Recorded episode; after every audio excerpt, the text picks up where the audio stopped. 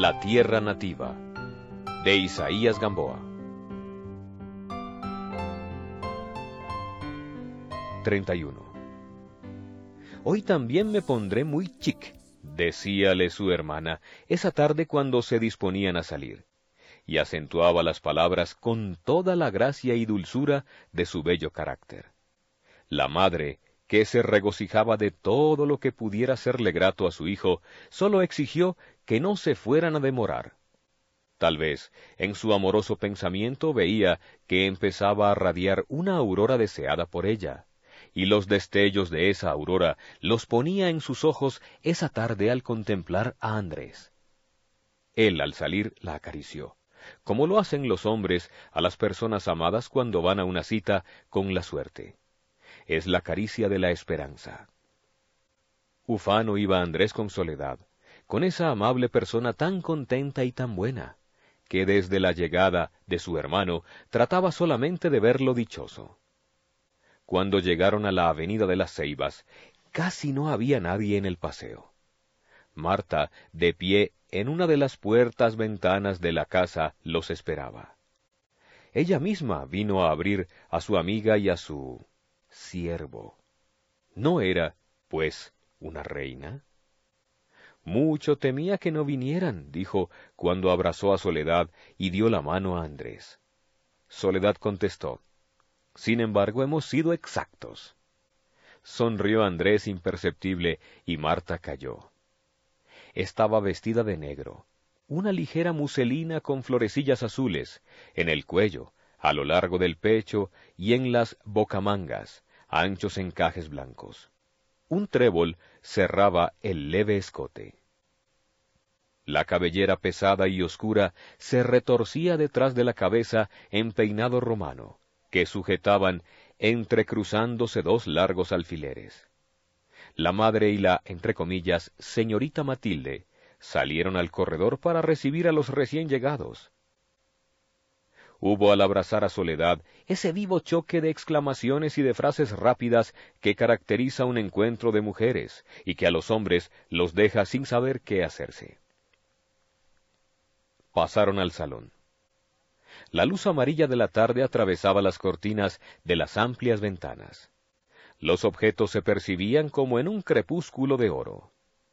El piano cerrado dormía. Andrés y Marta quedaron sentados muy cerca.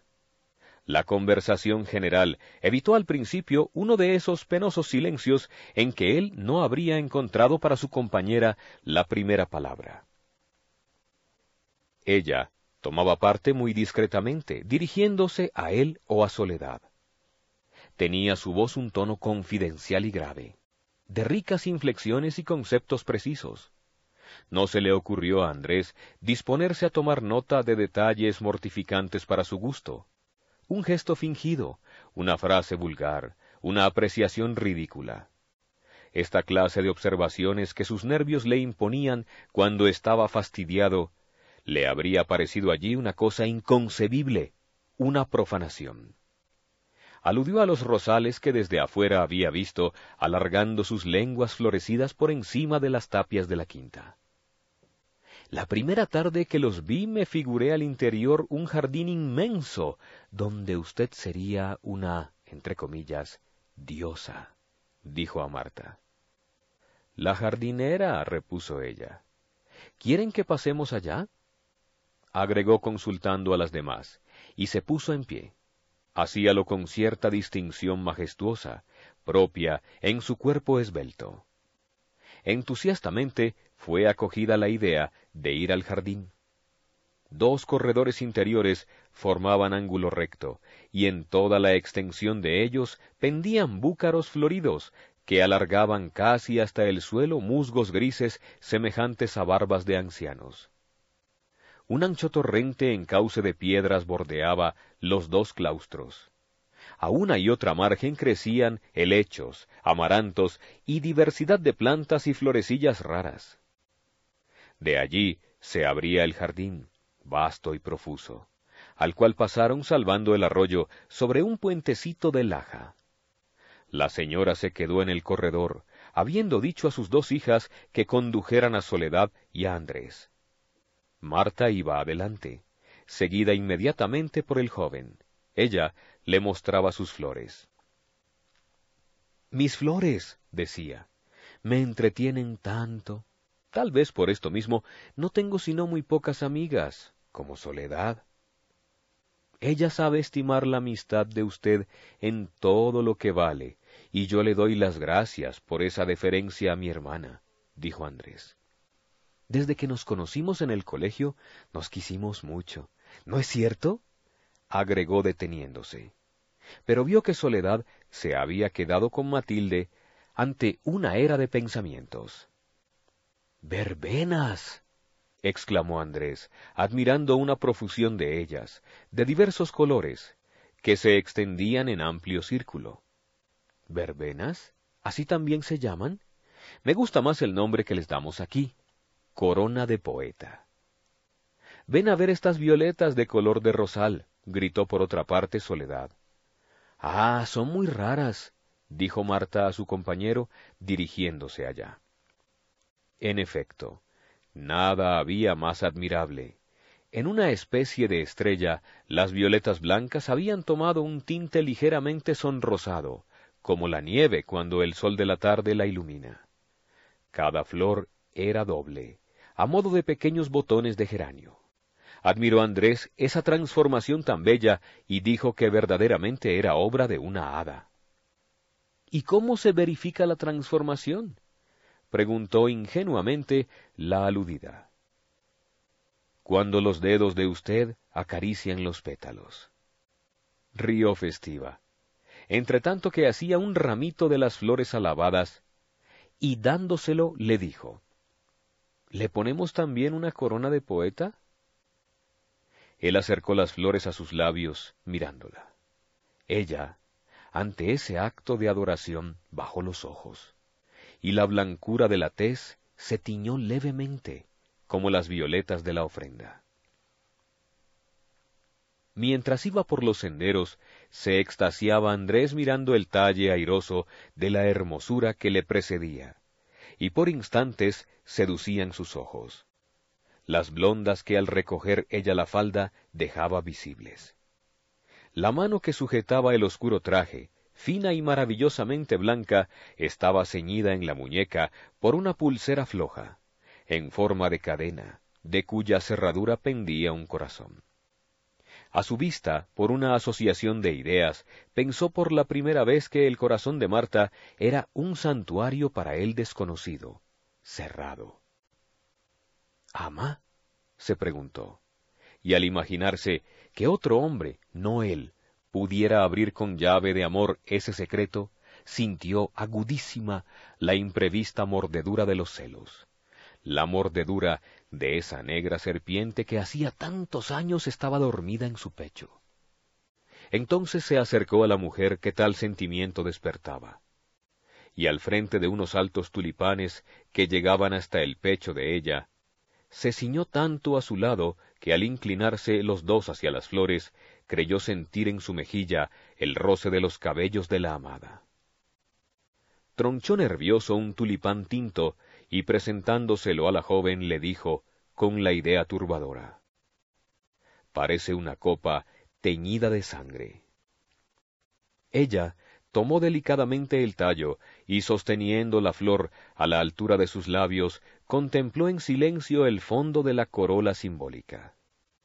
Enseguida la prendió en su pecho, y sobre la blancura de los encajes y lo negro de la tela resaltó vivamente.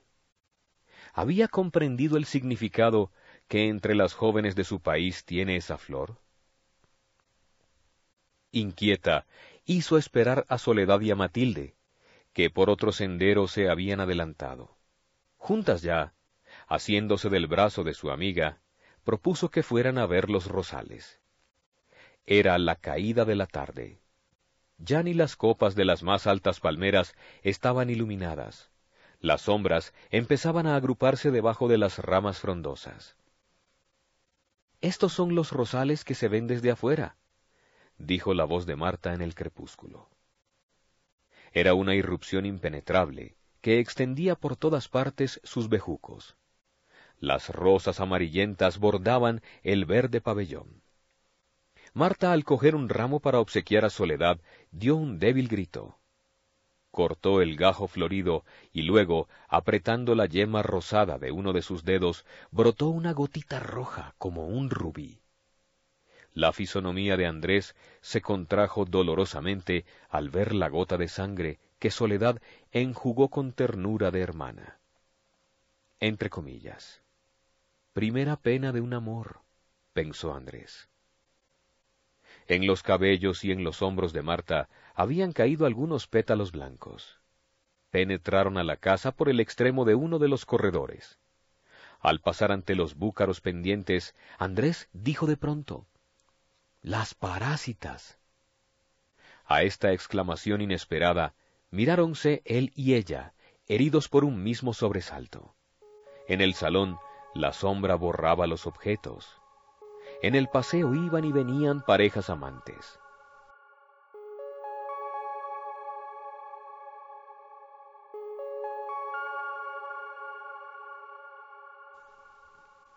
Treinta y dos. No todo era flores en la vida caleña de Andrés. Su espíritu chocaba con ciertas personas y costumbres de que él ya estaba emancipado. Había alguna violencia en volver a amoldarse a la horma estrecha de ideas y modos de ser tradicionales. Pero lo que más le disgustaba era sentir por todas partes la política pequeña, intransigente y brutal. Al principio miró con indiferencia todo esto, pero al cabo empezaron a sublevarle las fachas de los vencedores. A causa de un artículo que publicó en El Correo del Valle, sobre algunos adelantos que fácilmente podrían iniciarse en la ciudad, hubo criterios estrechos que calificaron de entono y presunción aquel interés tan natural en favor del lugar de su nacimiento. Una mañana recibió un oficio del prefecto, que le causó profunda indignación. Decía el jefe de la provincia que deseando utilizar los servicios de Andrés en un puesto público, sólo exigía que firmara una protesta de las ideas políticas que, desgraciadamente, profesaba, las cuales se oponían abiertamente a las disposiciones del gobierno en materia de personal administrativo. Esta nota le indignó en el primer momento y luego le produjo desprecio y lástima. Para su madre fue un golpe muy cruel. Ah, ¿cómo se atreven a insultarte así? decía llorando. Yo creo que en ninguna parte del mundo suceden estas cosas. Si es para esto, prefiero que te vayas otra vez. Yo quedaría contenta. Bien escribías tú que en esta tierra ya no podrías vivir. Sí, podré vivir, decía Andrés, consolando a su madre, puesto que yo no he vuelto sino por usted, por ustedes. Viviré como he vivido en todas partes, sin que me haya humillado jamás. Y reía de la idea de, entre comillas, carácter que tenía el prefecto. Sin alterarse, contestó el pliego diciendo simplemente, entre comillas, no deseo pertenecer al personal administrativo, con lo cual tenía encima a la autoridad acordábase de lo que en Chile le decía el antioqueño Pepe Zamora. Entre comillas. No vivirá usted un mes en Colombia. Lo fusilan, paisano. A tal extremo no llegaban las cosas, pero el alma de Andrés sentía una profunda amargura. Percibía por todas partes aquel malestar reconcentrado que originan las pasiones sórdidas, los odios entre opresores y oprimidos, la vida violenta de los que tienen que sufrir a cada instante la humillación. Andrés apartábase con cuidado de esta corriente oscura, pero sentía el sordo rumor y sus exhalaciones matadoras. El espíritu de los unos se había hinchado en el ejercicio de la maldad, el de los otros se había empequeñecido en el hábito de la pasividad. ¿Cuándo germinaría en esos corazones una semilla de amor? ¿Cuándo brotaría en esos cerebros una llama de luz? ¿Cuándo verían? La tierra nativa era una especie de sepulcro blanqueado, donde algo estaba muerto. era la petrificación de todo, sin un soplo de vida nueva. En la patria, desde las alturas bogotanas, nadie se había detenido un momento a escuchar el ruido de la marcha de los otros pueblos. Nadie había pensado en otras revoluciones que las de las armas. Nadie tenía idea de lo que en otras partes estaba sucediendo.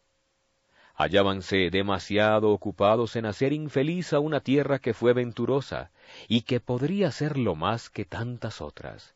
Hallábanse ocupados en el odio y en la destrucción. Sobre la patria flotaba un soplo de demencia, levantando polvo de escombros. Además del atraso, veía Andrés la miseria, la miseria causada por tres años de guerra. Además de la miseria, el dolor, la soledad en muchos hogares. Faltaban allí el padre, muerto, el esposo, muerto, el hijo, muerto. Los huesos de ellos estarían lejos, blanqueando en las llanuras esterilizadas por la sangre, en las llanuras de las hecatombes. Casas, había donde al entrar Andrés rompían en llanto general.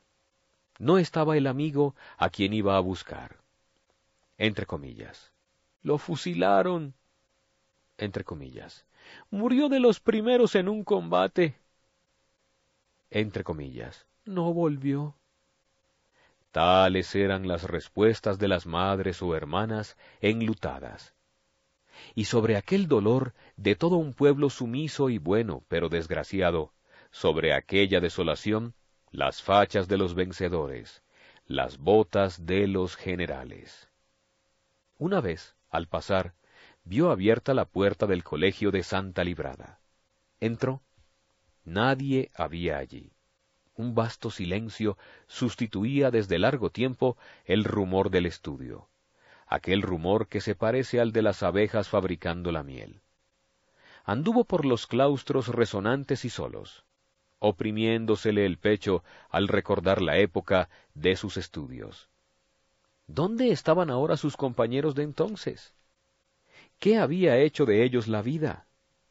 Su pensamiento se remontó a otros años, a otros tiempos de esplendor y gloria y comparó la raza raquítica presente con aquellas generaciones extinguidas de hombres eminentes por sus virtudes y por su saber.